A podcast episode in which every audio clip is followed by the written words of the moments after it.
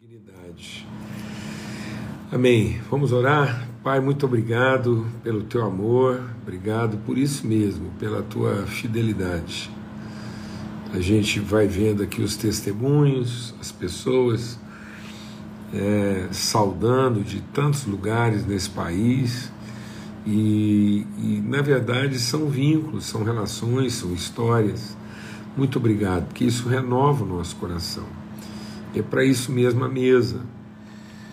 Nós trazemos para cá nossos desafios, trazemos para a mesa nossa fome, nossas lutas, nossos enfrentamentos, e a comunhão, o partir do pão, nos fortalece mais do que comer o pão. É a disposição da partilha, do testemunho, da oferta, da entrega, do pertencimento. Saber que não estamos sozinhos na nossa fome, não estamos sozinhos nos nossos desafios, nas nossas limitações, nas nossas fraquezas. O próprio Filho Jesus teve fome teve fome. Passou, enfrentou as mesmas tentações que nós enfrentamos e venceu. Porque tinha no coração o testemunho do Espírito, o testemunho do Senhor, o Pai e dos irmãos. Conhecia o seu propósito de vencer todas as tentações para dar a vida em favor dos irmãos. E é isso que nós queremos, ó Pai. Não retroceder, não recuar, não desistir de fazer o bem, não desanimar, porque a seu tempo nós vamos colher se não desfalecemos. Obrigado, bendito seja o teu nome, que seja mais um tempo mesmo de comunhão e de iluminação do nosso entendimento, Pai, no nome de Cristo Jesus. Amém e amém. Graças a Deus. Aleluia. A gente está compartilhando aqui desde é, domingo a gente compartilhou né, sobre o princípio da comunhão, princípio da, da relação eficaz. É, irmão compartilhando aí, ó, lá de Recife, né? Muito bom. Ô Daniel, abração, querido. Beijão aí, forte abraço, foto bonita, aquela que você postou lá, né? Muito bom, graças a Deus. Eu vou tirar momentaneamente aqui os comentários. Então, é, a gente estava conversando sobre isso, né? Estamos conversando essa semana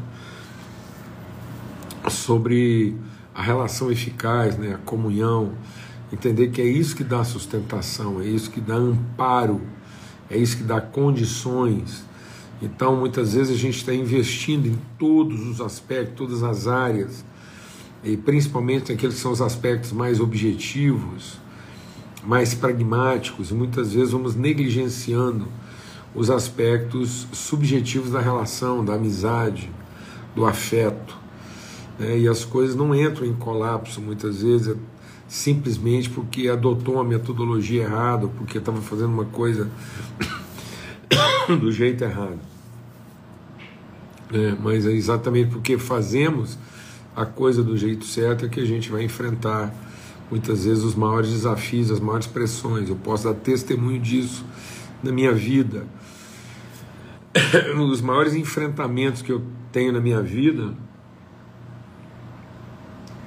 e os maiores desafios não vêm das coisas erradas que eu já fiz e faço.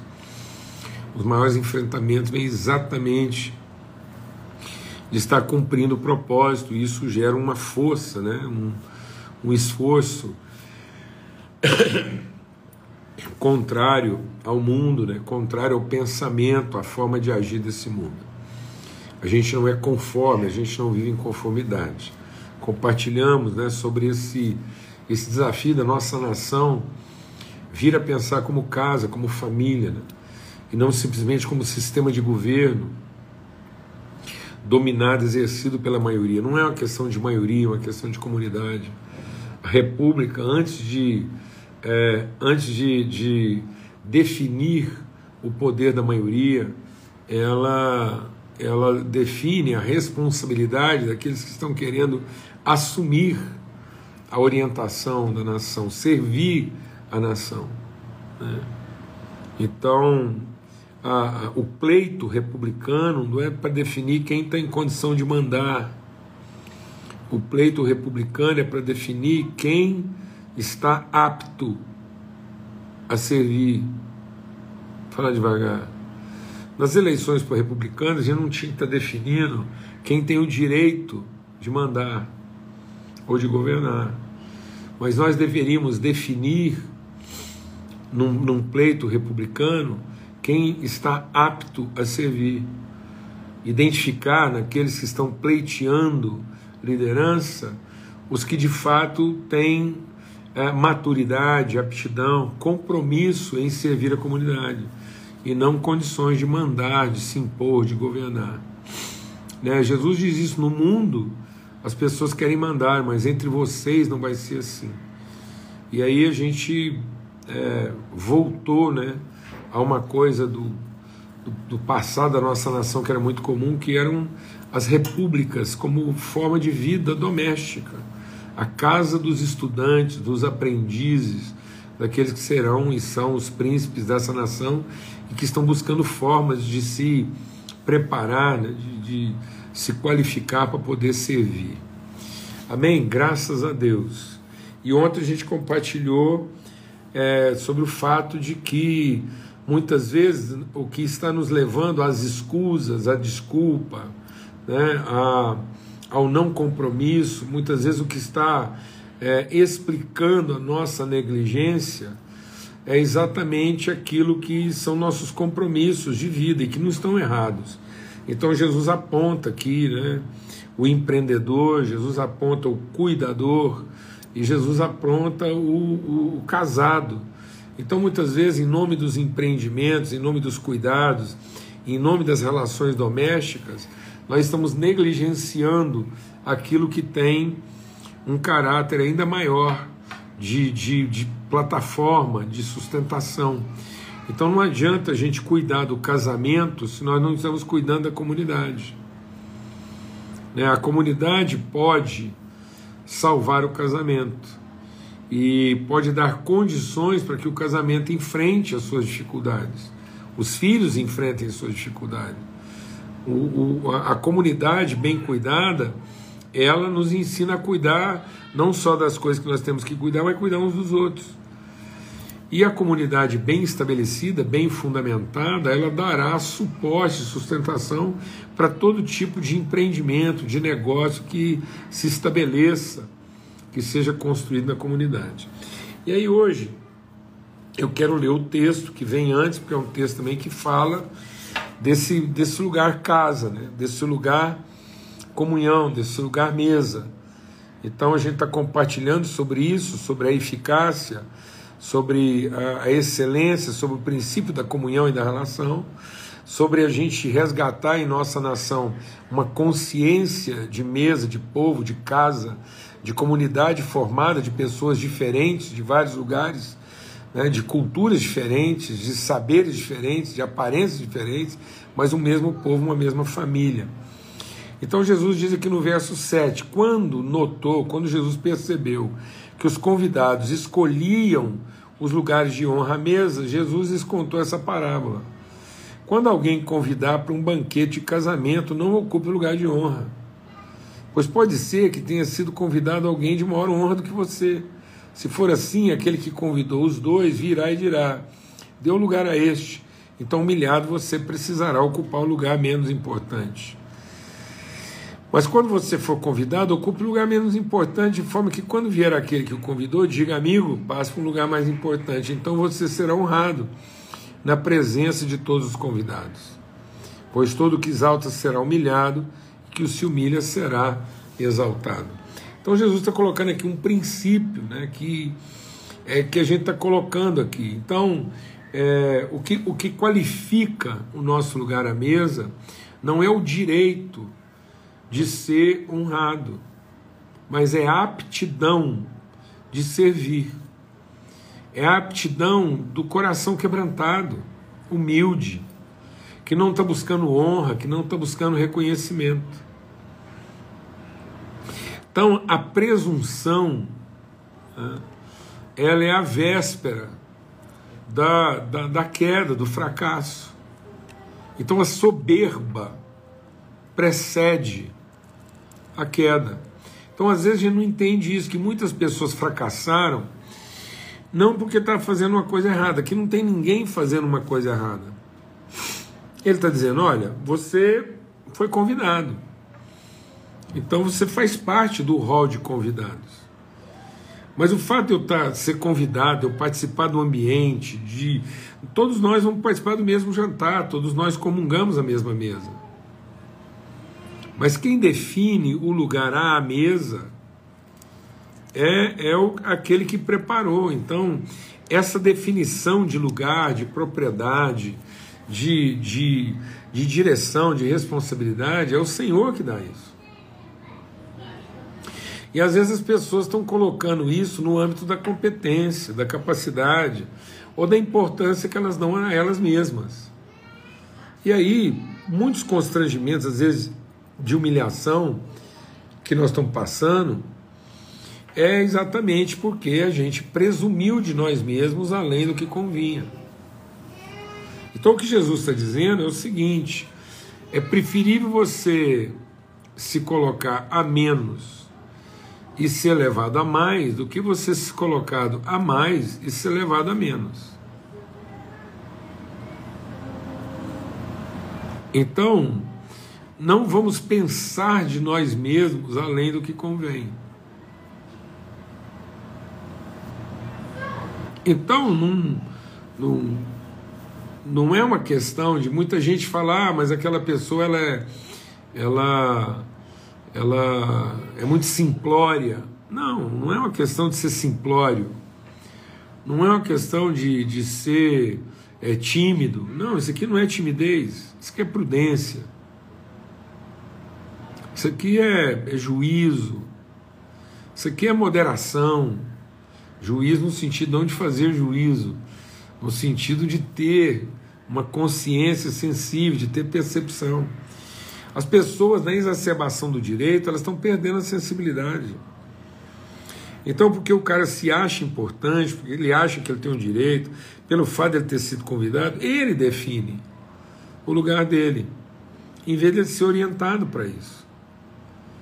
Então isso está tornando as pessoas o quê? Presunçosas, soberbas, arrogantes. E a gente pode pensar que não, mas isso está ficando muito assim forte né? na, na, na vida do cristão de hoje em dia. Então, assim, é, é uma, a, a gente está pensando que honra está associado à posição e não à disposição. Então, a disposi eu vou ter disposição de coração quando eu estiver pronto a me desposicionar daquilo que eu acho ser o meu direito, o meu mérito, é, aquilo que é a competência do serviço que eu faço no sentido de, de receber o justo reconhecimento. Então, muitas pessoas estão deprimidas porque, num certo sentido, foram constrangidas, envergonhadas. Pensaram de si, avaliaram, presumiram. Então, elas, é, é o suposto certo de achar que o fato de ter sido convidado dá a nós o direito de escolher nosso próprio lugar, nossa forma de atuação, escolher o nosso time, a nossa é, o nosso ritmo. Não, ele está dizendo que nós não vamos construir, Deus, Deus me no nosso coração aqui, nós não vamos construir senso de comunidade se nós não tivermos essa sensibilidade. A sensibilidade de esperar uns pelos outros. Paulo fala sobre isso. O que Jesus está falando aqui, ó, o que Jesus está falando aqui é, é, é base para aquilo que Paulo está ensinando lá em 1 Coríntios 11. Quando vocês se reunirem, sejam sensíveis e prudentes, esperem uns pelos outros.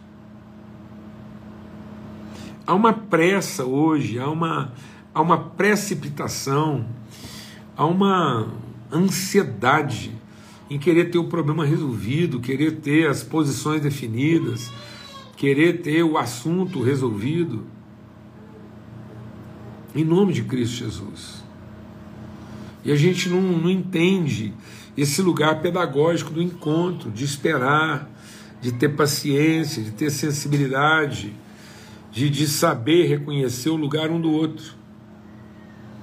E ele está dizendo que o Senhor da casa quer nos ensinar essa sensibilidade, ele quer nos ensinar essa percepção. Então não é uma questão de que um vale mais ou menos, é simplesmente o que, que ele quer ensinar a respeito dessa rotina. Sabe o que eu acho curioso? É que Jesus ensina uma coisa que às vezes a gente não percebe. É... O que Jesus está dizendo é uma coisa que funciona. Ele está dizendo o seguinte: que todos os humildes serão exaltados, e todos os, os vaidosos serão humilhados. Num certo sentido, Jesus está dizendo que todos os humildes vão sentar num lugar de maior honra. No fundo, eu acho que todos os lugares são iguais. Mas é que ele, o fato de, de dizer, olha, vem para cá e senta nesse, no sentido de que é, eu quero te colocar num lugar melhor, ou dizer, não, esse não é o seu lugar, como você presumiu. Na verdade é só, eu vou usar uma expressão aqui assim, é, muito comum, mas é, os irmãos entenderem, é só a dança das cadeiras. No fim, Jesus mexe as cadeiras, eu sinto isso. Não porque de fato uma tem mais honra do que a outra. Ele mexe nas cadeiras para tratar o nosso entendimento. Porque ele termina dizendo assim: ó, todo o que se exalta. Então, no fim, a frase é a mesma. Né? a frase é a mesma. Eu creio que no sentido. É a inflexão, né? É, é o que ele está dizendo que o lugar é. é o que ele está dizendo que o lugar é. Porque na verdade é uma mesa. Então o que, é importante? O que, é importante? O importante é estar na mesa. O que, é importante? O importante é ter sido convidado. Que, é importante? O importante é estar com o Senhor. E, mas ele vai dizer assim, ó, é, escuta, esse não é o seu lugar. Dá o seu lugar para esse aqui. Então, em que, que a gente é humilhado? Em ter que dar lugar para o outro. em que, que a gente é exaltado? Né?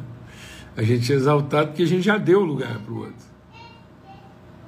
E ele diz: não, agora vem para um lugar melhor. Está vendo como é que no sentido é um sentido pedagógico, não é uma cadeira mais alta, não é uma, não é uma posição privilegiada, é um conceito. Quando Jesus movimenta os convidados na mesa, ele está mexendo nos nossos conceitos. Ele não está mexendo nas nossas posições. Ele está mexendo no nosso senso de valor. É isso.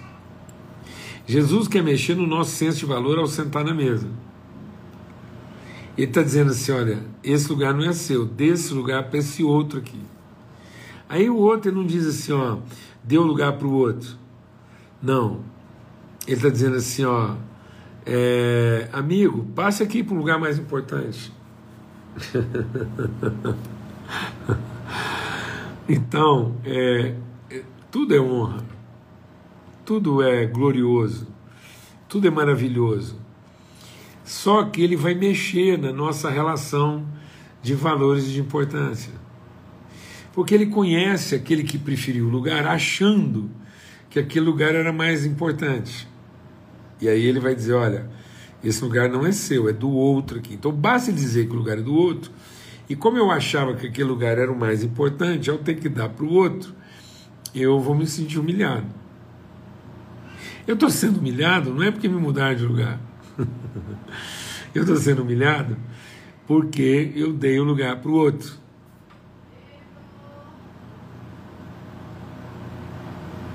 Não é porque eu estou indo para um lugar menos importante. É porque eu tive que ceder o lugar para outro. É isso que nos humilha. O que nos humilha não é a cadeira que a gente senta. é o fato da gente achar que ela era nossa e ela é de outro. E o que, que nos exalta? É o fato de que a gente sentaria em qualquer cadeira. Mas ele quer fazer a gente saber que existe uma cadeira, um lugar mais importante. Quando ele diz que existe um lugar mais importante, é porque a gente já deu lugar ao outro. Amém? Então, quem é humilde? Aquele antes de qualquer coisa, dá o lugar ao outro. E o que é o soberbo? Aquele soberbo é aquele que acha que o lugar é dele, que merece aquele lugar. Ele é que escolhe. Então você está vendo que a soberba está na escolha. E a humildade está na submissão. Quando eu acho que eu tenho direito de escolher o meu próprio lugar, a soberba ainda está falando no meu coração. Quando eu entendo que, podendo escolher, eu prefiro servir, a humildade está no meu coração. Amém. Eu já entrei em igrejas que estavam vivendo avivamento. E eu nunca imaginei que eu ia ver uma cena dessa na minha vida. Mas eu fui num culto é, onde estava acontecendo um grande avivamento evangelístico na igreja e tinha fila para entrar até as portas se abrirem, formavam filas imensas. E as senhoras, aquelas senhoras assim mais né, é, avivadas e tal, estavam sempre lá na porta disputando lugar. Mas eu nunca imaginei que eu ia ver um lugar no templo ser disputado na bolsa, na bolsada. Irmãs dando de bolso uma na outra para dizer esse lugar é meu. Isso era um avivamento. É surreal. É surreal a gente dizer que está servindo a Deus, que está cumprindo um propósito, que ama o Senhor, e a gente ainda está dizendo: esse lugar é meu.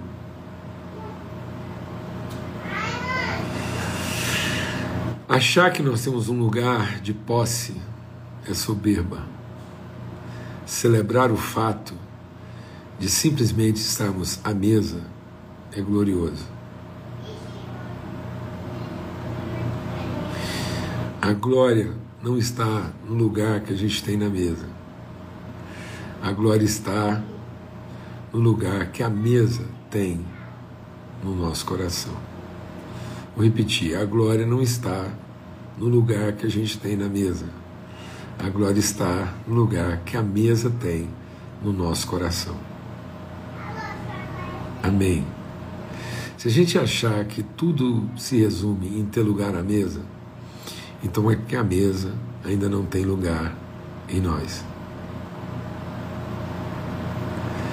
Se eu continuar achando que tudo que eu faço é para ter lugar na mesa, então é porque a mesa ainda não tem lugar em mim.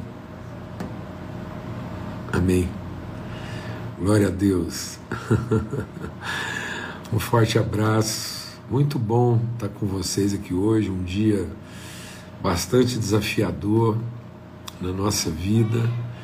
Eu estava pensando como é que seria a nossa live hoje, mas estou grato a Deus porque nessa mesa a gente é consolado, renovado, fortalecido, encorajado, abençoado é, revigorado. Então, muito bom estar com vocês, muito bom partilhar dessa mesa, independente do lugar que a gente consegue sentar nela.